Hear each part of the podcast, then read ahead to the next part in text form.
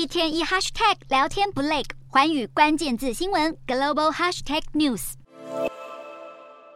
Laos food like shit version of Thai food。毫不避讳的讥讽辽国及柬埔寨的料理是狗屎版的泰国料理，让这位马来西亚裔的英国知名脱口秀演员罗杰叔叔再次被炎上。辽国及柬埔寨的民众群情激愤，甚至连柬埔寨官方都跳出来批评罗杰叔叔，要求他公开道歉。面对民众的愤怒及柬埔寨政府的声明，罗杰叔叔以另类的方式处理这场公关危机。罗杰叔叔发布了一支新的影片，内容是他与另一名网红合作，品尝他亲手做出的正宗辽国料理。而这样的处理方式也让不少网友大赞。罗杰叔叔虽然时常口出狂言，但实际上他却十分愿意多加尝试，并且以开放的态度欣赏他以前从未尝试的美食。事实上，近期因为玩笑话而被出征的脱口秀演员还有这位，在新加坡出生的脱口秀演员裘斯林贾，在一场脱口秀演出中，大开邻国马来西亚的玩笑，称自从两国建立联盟后四十年来，新加坡的经济社会发展迅速，反观马来西亚却依然是个开发中国家。接着，裘斯林贾还把马航 MH 三七零失事事件拿来当梗，把空难当成玩笑揶揄，让许多民众抨击